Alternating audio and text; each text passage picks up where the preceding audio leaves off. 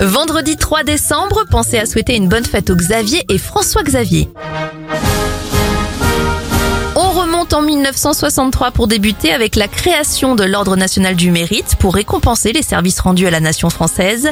La première transplantation cardiaque est réalisée par un chirurgien sud-africain en 1967. En 1983, c'est l'arrivée à Paris de la marche des beurs contre le racisme. Le premier SMS de l'histoire est envoyé en 1992 et en 2003, sorti du cinquième tome des aventures d'Harry Potter, Harry Potter et l'Ordre du Phénix. Bon anniversaire à Angèle, elle a 26 ans, 27 pour l'ex-Miss France Vaima Lama Chavez. Christian Carambeu souffle ses 51 bougies et Sébastien Roch, cri-cri d'amour, à 49 ans. Je vous souhaite une bonne fin de semaine. Hélène, je m'appelle Hélène, je suis une